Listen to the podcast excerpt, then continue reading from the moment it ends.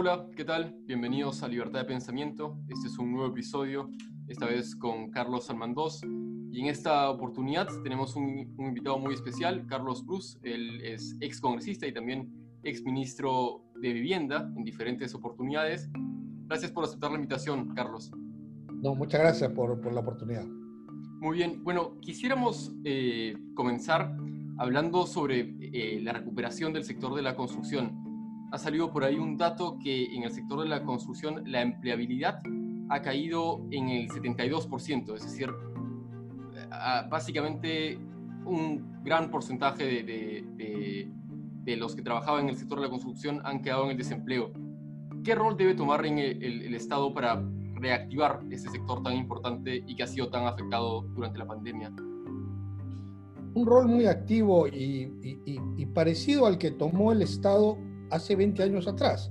Si ustedes se recuerdan, hace 20 años no habían créditos hipotecarios. Si uno quería comprarse un departamento, te, daban un cómodo, cómodo, crédito a dos años para que puedas pagar el valor del departamento, unas cuotas pues, que eran inmensas, tenías que ser, pues, haber heredado plata o, o, dedicado a, a, actividades ilícitas para poder tener un ingreso de esa magnitud.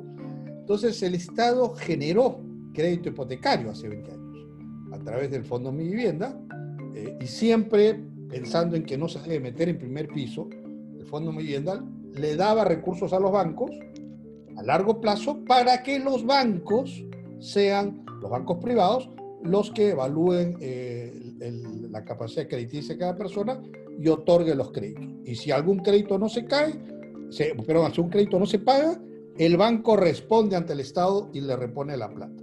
De esa manera el Estado no se mete a dar créditos en primer piso porque termina como terminó Agrobanco, por ejemplo, pues con un forado terrible. Entonces, el Fondo Mi Vivienda tiene 20 años, un patrimonio positivo de más de 3 mil millones de soles, su morosidad es más baja que el promedio del sistema financiero, así que la experiencia funcionó.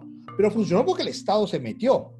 ¿no? Eh, acá unos ultraliberales dicen, no, pero que dejemos que el mercado. No, está bien, el mercado funcionó, porque las casas las hace el sector privado los créditos los otorga la banca privada. Lo que hizo el Estado es generar las condiciones para que esto se dé. Al final, el problema de la vivienda es un problema de oferta y demanda, no es un problema de cómo construyo. La parte técnica eh, ya se conoce. Yo les confieso que he sido tres veces ministro de Vivienda y en realidad, con mucha pena les confieso, yo no sé cómo se hace una mezcla de cemento. No tengo la más mínima idea. Pero, pero, pero no es ese, ese no es el problema. El problema es cómo haces para que la oferta y la demanda se crucen. Entonces, al final, ¿de qué se trata? Que las familias tengan que pagar una cuota mensual que, su ingreso se lo permite. Si uno gana, eh, digamos, mil soles, tú no puedes destinar para vivienda una cantidad mayor a 30 o 40% de tu ingreso. Eh, eso es lo técnicamente adecuado. Entonces tú tienes que tener un, o, o proveerle un crédito cuya cuota mensual esté un poco a ese nivel. Y lo logras extendiendo el crédito a lo largo de los años, 20 años, en este momento ahora están en 25, eh, metiéndole un subsidio del Estado para las clases bajas, para que la cuota baje, y de esa manera la oferta y la demanda se cruzan. Ahorita, ¿qué está pasando? La oferta está muy por encima de la demanda, o sea, no, no hay. la oferta y demanda se cruzan a un precio muy por encima de lo que las familias pueden pagar. Entonces se rompió el, equilibrio eh, y, se ha paralizado, se está paralizando. Los sectores inmobiliarios en el Perú todos los meses salen a decir que ha habido un crecimiento. Tienen que hacerlo porque eh, tienen temor de que los bancos les quiten los líneas de crédito y todo lo demás. En la práctica, las familias, en medio de esta crisis, donde todos los ingresos se han venido abajo, donde hay un miembro de la familia, por lo menos uno, que ha perdido un puesto de trabajo, su puesto de trabajo o, le han reducido el sueldo a la mitad. Entonces los ingresos familiares han disminuido. Ante esto, ¿qué tenemos que hacer? Tenemos que ver de qué manera encontramos una cuota mensual que las familias puedan pagar. Se logra por dos caminos. O buscamos formas de bajar la tasa de interés, o que digamos que puede ser aumentando, aumentando la cobertura de riesgo del fondo vivienda. Ahorita, con dos cosas, ahorita entramos a eso bajamos la tasa de interés con mecanismos del mercado, nadie está ni siquiera proponiendo que sea el Estado que, la, que las asigne, no, con mecanismo de mercado, y subiendo subsidios. Comenzando por lo primero, la tasa de interés. La tasa de interés, en el caso, estoy hablando de los créditos de mi vivienda, no, no estoy hablando de los créditos hipotecarios de la banca, que ellos verán cómo se fondean y verán si suben o bajan las tasas. De hecho, felizmente tenemos un fondo de vivienda porque si las tasas del fondo de mi vivienda bajan, eso hace que las otras tasas tendan a la baja también. Pero eso ya es un tema ahí. Entonces, pero el Estado sí puede influenciar en los créditos de mi vivienda. El fondo de mi vivienda, ¿cómo se fondea? Al inicio, cuando todo esto empezó, se crea el Ministerio de Vivienda, me hace ministro de Vivienda y el ministro de Economía me dice, mira, acá en una cuenta del Fonavi, ex Fonavi, sobró 600 millones de dólares, te doy eso para que hagas vivienda. Entonces, con eso dijimos, ahora, ¿qué hacemos? Esto se nos va, en dos conjuntos habitacionales se nos va la plata. Entonces, preferimos que no sea el Estado que construya, creamos este fondo, un fondo revolvente para prestarle plata a largo plazo a los bancos que en esa época no tenían. Entonces, ¿qué estamos planteando? Eh, eh, ahora el Fondo Vivienda se fondea emitiendo bonos sin garantía del Estado, el Estado no apoya, sin garantía del Estado, y, el, por supuesto son bonos muy exitosos porque eh, tienen como garantía estos bonos sólidas hipotecas que el Fondo Mi Vivienda ha estado dando a través de la banca privada a lo largo de los años. Eh, entonces, el Fondo Mi Vivienda se fondea, pero a una tasa muy alta, más o menos 5%. Entonces, el Fondo Mi Vivienda le sube dos puntos para ganar algo, eh, los bancos le suben dos, tres, entonces al final a las familias llega hipotecas al 8 o al 10% en tasa de interés, que es alta. Ha estado bajando, antes han estado a niveles de 14, han estado bajando, pero es alta. Chile, en términos reales, porque el Chile tiene unas unidades de indexación eh, donde la tasa es 2.5, pero en realidad es, para resumir la historia, es 5%. Chile tiene tasa del 5%, tasa de interés de hipotecas. Entonces, si nosotros bajamos del 10 al 5, vamos a bajar esa cuota. ¿Y cómo lo podemos hacer? Si el Estado ayuda al Fondo Mi Vivienda a fondearse con plata más barata. O sea, el Fondo Mi Vivienda sale al mercado internacional y emite bonos sin garantía del Estado. Entonces, por supuesto, le pagan 5%. Cuando el Estado, ustedes han visto cómo colocamos bonos este, al inicio de la pandemia este, a nivel internacional. 1.5 el Estado coloca 1.5. Entonces, si el Fondo de Vivienda se, se fondea con ayuda del MEF, este, eh, colocando al exterior bonos con garantía del Estado, esa plata baja a 1.5 con, con, el spread y todo, podríamos tener hipotecas al 5% de tasa de interés, que sería históricamente la tasa más baja que Perú haya tenido nunca. Claro, lo que sería espectacular, pero el Fondo de Vivienda, como bien señalas, eh, también depende, en realidad depende de lo que haga el privado, depende de las viviendas que construya el privado, porque el Fondo de Vivienda apunta más bien a la demanda. Entonces también se tiene que desarrollar una política para fomentar la construcción de viviendas en el, en el privado. En ese aspecto, ¿cómo, cómo estamos yendo? Y hay, hay, que hacer dos brazos. En primer lugar, hay que proveer eh, tasas de interés este, bajas. En segundo lugar, lo que tú mencionaste hace un momento, eh, los bancos hoy están asustados, con toda lógica, no, están muy cautelosos, muy conservadores para dar créditos, porque junto con los créditos mi vivienda hay otra cosa que el Fondo de Vivienda le provee a la banca privada. Yo recuerdo cuando negociaba yo con los bancos hace 20 años atrás para que ingresen, los bancos no querían entrar. Decían, no, esto es muy riesgoso, es un segmento social que seguramente no va a pagar. Entonces le dijimos, miren, ok, con cada crédito mi vivienda, el Estado le da una cobertura de riesgo del 30%. Eso significa que si un crédito se cae, el banco está obligado a, ejecutar la prenda, a rematar la casa, y si, y si queda una porción del crédito, entre, entre el crédito menos la casa que se vendió, una porción del crédito impaga, el Estado asume 30%. Que para, para que la gente entienda, esto es parecido a lo de reactiva, por ejemplo, que hay una cobertura del riesgo del 98%, que es una cosa totalmente extraordinaria. Fue bastante elevado en ese momento y, yo me acuerdo cuando le llevé al presidente la resolución para que la firme, él me dijo, oye, por si acaso, yo como presidente de la República, yo no tengo responsabilidad de estoy firmando, pero si esto trae problemas, el que va a ir preso eres tú. al final dije, mira, fírmelo, porque es la única forma que entre la banca privada, porque había pues voces por ahí que decían, no, que entre la banca del Estado. Y yo no quería que entre la banca del Estado, pues ya sabemos qué pasa cuando la banca del Estado da créditos en primer piso. Ahora, la, la cobertura de riesgo debería variar dependiendo de a quién se le, se le otorga este, este crédito. O sea, puede haber un fondo para personas con menos recursos, otro con, para más recursos, tipo como reactiva. Que, que, el, fondo, el, fondo, se hizo 30% en general. No importa que tú compres una casa de 300 mil soles o compres una casa de 80 mil soles. Entonces, lo que estamos planteando, donde, porque es donde está el mayor riesgo, es que ese 30 cambie. Aumente a un 50% para los segmentos más bajos, para las casas más baratas, que es donde los bancos tienen más temor, y se disminuya para las casas más altas, este, eh, que puede ser perfectamente a 10%. Hay como cinco categorías. A las, a, las categorías más altas bajarle, eh, para que los bancos tengan mayor seguridad al momento de dar los créditos y con una garantía del 50%. Mira, un, un, crédito de 100, con que tú este, ejecutes la prenda, no hay forma que, te quede 50%, o sea, está 100% asegurado. Entonces el banco tendría mayor este, eh, eh, confianza en dar los créditos. Cuando tú tienes familias con crédito en la mano, obviamente las empresas reaccionan y, empiezan a construir. Ahora, yo no te estoy diciendo que ya con eso el Ministerio de Vivienda que se, tire para atrás y las la casas van a salir solitas, no.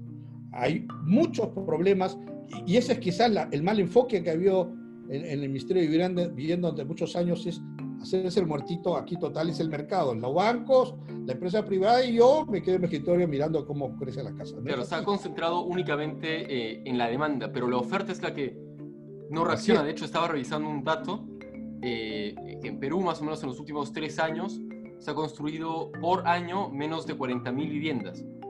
Pero si uno ve eh, cómo fue la situación, por ejemplo, en Colombia. En Colombia se han construido por año, en los últimos años, un promedio de 113 mil viviendas por año. Pero Colombia no tiene tres veces nuestra población, tiene solo, solamente 10 millones más. Entonces, hay ahí un, hay ahí un, un, descuido de la, de la, oferta. Claro. ¿Qué pasa? las empresas, en vez de construir 20 o 30 departamentos, deberían estar construyendo de 200 a 300 a la vez. ¿Qué ocurre? Falta suelo urbano. Eh, y falta suelo urbano eh, porque no hemos usado muchos mecanismos del urbanismo, y aquí hago una autocrítica porque cuando me tocó manejar el Ministerio de Vivienda, la vorágine era otro, era convencer a los bancos, convencer a la empresa privada, pero después se han debido dar una serie de mecanismos para crear este suelo urbano y para que sea fácil para las empresas el poder construir masivamente mega conjuntos habitacionales. Y aquí básicamente el problema es, cuando hablamos de suelo urbano, es suelo con agua, desagüe, luz, con todos los servicios. Eh, y el Estado tiene, es el mayor terrateniente que hay en el, en el, Perú y es el terrateniente que pierde miles de hectáreas al año, producto de invasiones, porque no urbanizan sus tierras. Aquí lo que estoy planteando es que se cree una empresa urbanizadora del Estado cuando digo se cree, digo ni siquiera crearlo, sino hay que transformar una organización, ahora, les digo mi idea para no incurrir en tanto gasto. Esta empresa urbanizadora lo que tiene que hacer son estudios y ver qué tierras del Estado van a ser las siguientes en ser invadidas, entre comillas. ¿Y por qué van a ser invadidas? Porque tienen demanda, porque son tierras donde la gente quiere vivir. Entonces, si la gente quiere vivir ahí, que el Estado se adelante, ponga los servicios y estos grandes macrolotes los subasta la empresa privada. Ya tienes las redes de agua, desagüe y luz, las redes primarias, la empresa privada compra estos eh, lotes, no, le puedes dar financiamiento, le, se la vendes con un, con un bloqueo este, registral para que te pague cuando ellos vendan las casas. De esa manera le ayudas a la empresa privada para que pueda avanzar. Y la empresa privada se encarga de hacer todas las obras de urbanización de las redes secundarias, este, tanto de agua, desagüe, luz, los lotes y las viviendas. Porque cuando tú tienes un lote de terreno, construir la casa es un problema de 30 días más. La casa es muy fácil de construir. Lo difícil es conseguir el suelo urbano. Entonces, de esta manera, el Estado se convierte en un gran proveedor de suelo urbano para que se hagan conjuntos habitacionales de 10.000, 20.000 casas y no de 200 o, 300 casas. Ahora, claro, hay con, ahora que el Estado está corto de recursos, yo ya me imagino la cara del ministro de Economía, me dice, ah, ¿quieres crear una empresa pública? Más plata. Eh, entonces, lo que yo propongo es, transformemos COFOPRI en esa gran empresa urbanizadora. Ya COFOPRI tiene más o menos ahorita cerca de más de 2.000 empleados y titulan títulos de propiedad, han dado, creo que son menos de, menos de 2.000 el año pasado. Hace 20 años, COFOPRI daba cuatro veces más títulos de propiedad y tenía la mitad de empleados. O sea, ha crecido enormemente y ya COFOPRI ya no tiene mucho que, que titular. Claro, ahora han movido la fecha, le, han dado más trabajo para que titule. Pero aún así no es mucho, no es mucho. Entonces, es eso, antes, para que la gente sepa y ya podemos comentar sobre esto también, eh, se ha aprobado una ley en el Congreso hace unas semanas que permite que las personas que han invadido una propiedad antes del 2015 ya puedan eh, formalizar y formalizar su título de propiedad, digamos, obtener un título de propiedad. Y esto lo anunció Vizcarra en, un discurso, en el último discurso de la Nación, diciendo que se iba a, básicamente regalar un millón de títulos de propiedad. Pero cuando nosotros vemos lo, que, lo que comentamos hace un rato, cuántas, cuántas viviendas se construyen en el Perú anualmente, es menos de 40 mil. Entonces, la comparación es abismal. O sea, por un lado, el Estado regala títulos de propiedad un millón y por otro lado, solo permite que se construyan eh, 40 mil a lo mucho. Entonces, evidentemente terminamos en este déficit habitacional y, desastre eh, en la planificación de la ciudad. Lo peor es que das la señal para que lo que tú estás diciendo a la gente es, oiga, invadan nomás, porque dentro de unos años voy a mover la fecha y van a poder tener Y que es realmente lo que se ha venido haciendo, ¿no? Mover la fecha, mover la fecha. Mira, el 2010, que era la fecha anterior, no le hemos movido. Yo los, los 13 años que he estado de congresista he estado en la Comisión de Vivienda y han caído una cantidad de iniciativas este, legislativas para mover esa fecha. Y nunca lo hemos movido en la Comisión de Vivienda. Inclusive una vez recuerdo que era una sala y pusieron un montón de, en la puerta un montón de dirigentes este, de, de, pueblos jóvenes. Tú no podías salir de la sala sin votar. Pero esta, esta ley que se ha aprobado eh, en los medios yo leía que culpaban al Congreso y las bancadas populistas que han aprobado esta ley, pero ahí hay una desinformación total porque la ley ha sido aprobada en gran consenso, o sea, ha venido del Ejecutivo y en el Congreso se ha aprobado eh, con una amplia mayoría. Eso es una tontería. Pero al final tiene, tenemos que convencer a la gente que le va a salir más barato meter su plata en un programa techo propio donde no solo con la misma plata que gastan en una, en una invasión, porque ustedes saben que eso no es gratis, hay, hay, mafias que les cobran a la gente, con esa misma plata van a poder comprar una casa que ya tiene título de propiedad, que ya tiene agua, que ya tiene desagüe y que ya está construida, no es de esteras. Entonces, para eso hay que agilizar estos programas de techo propio, urbanizando terrenos de manera masiva. Repito, por eso que aquí yo meto al Estado para que haga esas grandes obras, pero que no se meta hacer el, trabajo secundario, así la conexión de cada lote, no, eso ya que lo haga la empresa privada, la empresa privada ponga la casa encima y, y las venda. Entonces, cuando la gente ve que hay programas de techo propio, que casi con la misma plata que ellos gastan en una invasión, una invasión que les va a tomar 15 años en tener su título de propiedad, 20 años en tener agua y desagüe, y que con la misma plata el primer, el primer día ya tienen título, agua, desagüe, luz y casa. Entonces, desalentamos las invasiones de esa manera.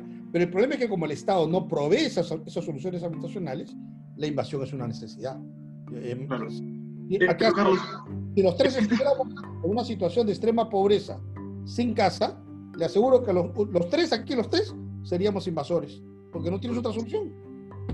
Pero Carlos, este esquema se está planteando a futuro, es decir, estamos hablando de acá a cinco años, quizás a diez años, para tener ya un suelo, un, un suelo urbanístico, ¿verdad? Un suelo urbano bien equipado, pero ¿qué cosa? Tenemos una traba antes. Un gran porcentaje de los peruanos no tiene acceso a agua. Un gran porcentaje de peruanos no tiene acceso a servicios básicos. ¿Cómo solucionamos? Está bien, podemos pensar a futuro, pero ¿qué cosas hacemos ahora con estas personas que en medio de una pandemia no tienen esos accesos? ¿Cuál sería la solución? Sedapal es el encargado, es la empresa pública encargada de hacer este tipo de cosas, pero no las ha tocado. La solución de la urbanización no es a 5 o 10 años, eso te demora un año o dos. Es, relativamente rápido. El Estado ya tiene las tierras. El Estado controla a dónde, a, quién, a dónde vas a poner agua, desagüe, luz. Entonces, es fácil para el Estado. Si, si, es que hay voluntad política de hacerlo. Entonces, hay En un año, en un año se puede solucionar el problema para 100.000 personas, en el mejor de los casos, 70.000 personas haciendo buenos planes de vivienda. Pero volviendo a la parte de, de, la oferta en el sector de vivienda, ¿hay realmente incentivos para, para que compañías constructoras u otras se involucren en, en estos proyectos y aumenten la oferta de, de, vivienda o, o, hay desincentivos más bien? Si es que hay las condiciones, yo he visto que la empresa privada reacciona muy rápido. En términos, en términos de impuestos, de regulaciones, el sector construcción... Por ahí no hay problema.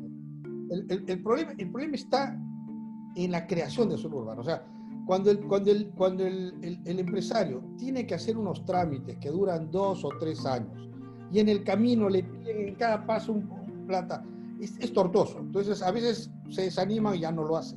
Eso es lo que pasa en los segmentos sociales más bajos. Cuando hablamos de urbanizar, otra cosa que, de la que no hemos hablado es que el Estado se encargue también de la permisología, ¿no? Porque, como, como comentábamos antes de empezar esta, esta conversación, en el Perú no hay una ley de ordenamiento territorial, no hay planes urbanos. Entonces, no sabemos qué tierras son agrícolas, qué tierras son de uso industrial y qué tierras son de usos urbanos. Entonces, cuando vemos un gran lote y el privado va al municipio, oye, este lote, bueno, este lote no se sabe de qué es porque no, no está en el plan, no hay plan urbano. Ah, ya, pero yo quiero hacer casas ahí. Ah, quieres hacer casas. Ya, pues presenta todos tus papeles y dentro de, después de dos años, ah, no te han sacado tu licencia. Ah, bueno, pero si hablamos claro, este, de repente podemos... Entonces, terminas extorsionando a los empresarios y eso es algo que a nadie le gusta. En cambio, si el Estado asume ese compromiso de habilitar estos macro lotes con servicios, con permiso, con este, este, eh, ya la zonificación, entonces agilizas todo este problema. Cosa que como Estado lo puedes hacer, el Ministerio de Vivienda lo puede hacer, pero eh, el, privado no lo puede hacer. Y hay otro, grande hay otro gran problema, Carlos, sobre las municipalidades. Hace, unos cuantos, hace unas cuantas semanas hablábamos con Brenda Sparrow, ex funcionaria de la Comisión de, de Eliminación de Barreras Burocráticas del INDECOPI, y nos comentaba que algunas municipalidades hacían este este trámite de cobrar, por ejemplo, hablando de pistas, por metro lineal o cobrar por poste para el tema de los permisos. Entonces, vamos, la reforma tendría que pasar por ahí. Para hablar de urbanización tendríamos no solo que reducir eh, permisos o trámites y agilizarlos, por supuesto, sino también reducir estos ámbitos de discrecionalidad en te voy a cobrar por ladrillo, te voy a cobrar por, por metro cuadrado de brea. Claro, ahí juega un rol clave. De hecho, también hace poco eh, el, el, gremio de, Capeco, Capeco señalaba que las, que las municipalidades, por ejemplo, estaban modificando estas medidas que, tomaba el Ejecutivo para prevenir el COVID en el sector de la construcción. Por ejemplo, decían, bueno, vamos a, van a trabajar menos obreros eh, por hora y lo que hacía la municipalidad es recortar el tiempo de trabajo. Es decir, ampliar el, ampliaban, digamos, eh, eh, la obra, la alargaban por reducir el número de, empleados y al mismo tiempo recortar el tiempo de trabajo. Sí. ¿Qué, qué rol tienen ahí las, las municipalidades? Los municipios en el Perú le hemos recortado todas sus funciones y no son capaces de generar plusvalía y cobrar una parte por eso. Y ahí está la gran plata. No es la tontería de cobrarte por poste, de hacerte inspeccionarte la hora y, pillarte en una falta y ponerte una multa y de complicarte las cosas. Ahí están cobrando centavos. Los millones están en la generación de plusvalía que los municipios podrían cobrar. Y me explico. ¿Qué cosa es una plusvalía inmerecida? digamos, una plusvalía que no te corresponde como propietario. Si tú tienes una tierra aislada, yo Estado, como Estado, te construyo una pista, te llevo el agua, el desagüe y la luz, tu tierra, en vez de costar uno, ahora vale 20. Esa es una plusvalía que se ha generado porque yo, Estado, he invertido en que tu tierra tenga un valor. Entonces, esa es una plusvalía inmerecida, no es, no es una plusvalía tuya porque tú no la has generado, la he generado yo. Entonces, tenemos derecho de compartir esa plusvalía. Otro caso de plusvalía inmerecida y más, más concretamente donde estamos. Si tú tienes un terreno donde tienes una zonificación para construir cuatro pisos, vengo yo y te digo, no, a partir de ahora puedes construir ocho pisos. Tu terreno inmediatamente sube de valor. Ya no vale 20, ahora vale 50 o 60. Entonces, vayamos un poco al, caso concreto de Lima. Lima es una ciudad extremadamente extendida. Más o menos en Lima tenemos 3.000 habitantes por kilómetro cuadrado. Buenos Aires tiene 15.000 habitantes por kilómetro cuadrado. Río de Janeiro tiene 11.000 habitantes por kilómetro cuadrado. Santiago de Chile tiene 8.000 habitantes por kilómetro cuadrado. Nosotros tenemos 3.000. Tenemos que crecer hacia arriba. No queda otra opción. Y eso, No eso, podemos- te, eso te aumenta los costos de, transporte, de hacer veredas, el metro, la movilidad. cuatro horas al día. Hay gente que se tira cuatro horas al día para ir a hacer su trabajo. Eso, a lo largo de una vida, es otra vida. si yo te, te diera esas cuatro horas, podrías vivir el doble de lo que vives ahora. ¿Cuánto, ¿Cuánta plata cuesta eso? Entonces, tenemos que ir hacia arriba. Entonces, ¿qué pasa si el día de mañana dispongo, a partir de ahora todos los edificios pueden tener altura 100% más de lo que tienen? Todos. Pero esa mayor altura es opcional. Si quieres, no la uses. Pero si la quieres usar, te cuesta. ¿Cuánto te va a costar? Te va a costar menos que comprarte un terreno nuevo, pero mucho más del autovalúo. ¿El empresario privado pagaría? Claro que pagaría. ¿Y esa plata dónde iría? A los municipios.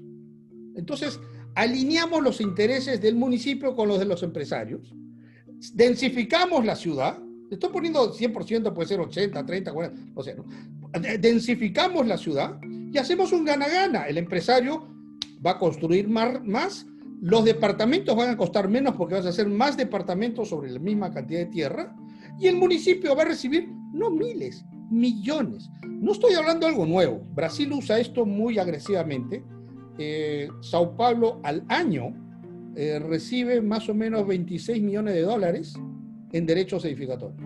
Es un esquema más o menos parecido. No es poca plata. Entonces, por eso es que te decía al principio, hay mecanismos que nos da el urbanismo que no hemos usado. Y hemos dejado que la ciudad siga extendiéndose. Van a haber gente que se oponga, ¿no? Siempre hay pues la señora que el, edificio le hace sombra a su jardín. En Estados Unidos le llaman los, los NIMBYs, not in my backyard, ¿no? Eh, pero contra los NIMBYs, esa señora es un NIMBY. Pero el hijo de esa señora es un YIMBY. Y es in my backyard. Porque ese hijo sabe que ese terreno va a costar más. Pero la mamá, claro, entonces no, no quiere. Entonces hay, hay las dos cosas. Todas las ciudades han pasado por eso.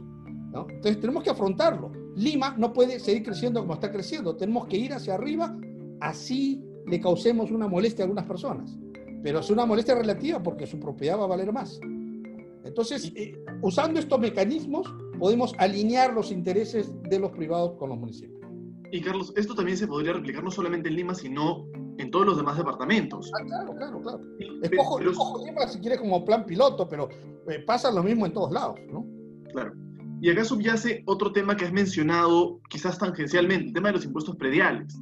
Sobre el autovalúo y el cálculo, el Ejecutivo ha realizado una propuesta, se está discutiendo otra cosa en el Congreso, pero ¿no sería mejor que cambiar las fórmulas, cambiar los tipos, la el cálculo de los impuestos, reducirlos, sincerarlos en palabras de nuestro gobierno? Finalmente es un gran incentivo o un gran desincentivo el cálculo del impuesto predial, que es algo que vas a tener que pagar constantemente por tener una propiedad. Todos los años, el Ministerio de Vivienda, a través de una resolución que firma el ministro, expide los, los valores arancelarios. La primera vez, el primer año que me trajeron esto a mi escritorio, me pareció la cosa más kafkiana que había en la vida. Pues porque me decían, ministro, bueno, este terreno, eh, ¿cuánto vale? Bueno, vale 100. Y le estamos poniendo valor ancelario 30. ¿Y por qué no 28 o por qué no 32? No, es que lo que pasa es que por la tasa que hay, si le subimos más, sale un monto impagable. Y digo, ¿y por qué no bajamos la tasa y ponemos valores reales? Pues, ¿por, qué, ¿por qué hacemos esto? ¿Por qué nos engañamos todos? Pongámosle valores reales y la tasa es muy alta, baja la tasa. Pero por lo menos ya sabemos el valor real de las cosas. Es decir, bueno, es que la, la tasa es una ley del Congreso y nadie la quiere mover. Y al final esa vaina se está heredada hasta el día de hoy. Todos los años el ministro de Vivienda tiene que decidir cuánto subvalúa el autovalúo. Es una estupidez. Carlos, si mal no recuerdo, la ley que dispone esto es una ley, es un decreto legislativo, es algo que dio el gobierno hace muchos años y se ha mantenido la misma fórmula. Esto viene desde hace 30 años atrás. ¿ah? Entonces es un tema de voluntad política más que nada y el, y el único que puede cambiar esto es el gobierno. un decreto legislativo que modifique esto, se acaban las, las tasas, se agiliza esto y la construcción se dispara. Lo que pasa es que el Ministerio de Economía ha descubierto que si sube, si sube la recaudación del predial, los municipios van a dejar de presionarle la caja fiscal a ellos. Pero en la actual circunstancia, donde todas las familias han perdido ingresos, ¿cómo puedes estar tú pensando en subir la tasa del predial, que es una tasa que básicamente afecta a la clase media? Porque la clase baja se zurra en el predial y, no lo paga. Entonces, es una tontería. Aquí hay que hacer cosas como lo que he mencionado, los derechos edificatorios, donde el que paga lo va a pagar gustoso. El empresario lo va a pagar gustoso porque ya no tiene que comprarse otro terreno. En el mismo terreno puede hacer más altura. El, municipio va a aplaudir con los pies porque le, va a caer plata este, que no tenía prevista. Claro, estoy simplificando. Ah, tiene sus problemas, ¿no? Subir los edificios significa que tienes que ensanchar la tubería de agua, la tubería de desagüe, tienes que generar más espacios este, peatonales, más estacionamientos. Pero miren, es mucho más barato, ustedes hablaron del tema de agua de desagüe, es mucho más barato ensanchar el tubo de agua que ya existe, atender un tubo donde no existe. Es mucho más barato hacerlo primero. Entonces, Eso nos llevaría en macro a que se invierta más de lo que se gasta en gasto corriente o, por último, reducir lo que se lleva en corrupción. Ah, pero claro. Es decir, si invertimos en esto, tenemos una excusa para gastar en algo útil que no sean sueldos o impresoras o pasajes. Y lo más importante es que cada empresario en un solo proyecto va a poder hacer el doble de unidades habitacionales. eso es win-win. Y uno aumenta la, la, densidad y eso es una infinidad de beneficios, ¿no? Porque uno puede organizar la ciudad mucho mejor, gasta menos tiempo en, en moverse, aumenta la productividad, etc. Pero se nos está acabando la, el tiempo, Carlos. Carlos y Carlos. Así que nos vamos despidiendo, pero te agradecemos muchísimo por esta entrevista. Ha sido muy interesante hablar sobre el sector de vivienda, sobre la recuperación que, tiene que ocurrir y esperamos tenerte de vuelta en alguna otra oportunidad. Obviamente, ha sido un gusto. Muchas gracias. Gracias. Muchas gracias. Chao.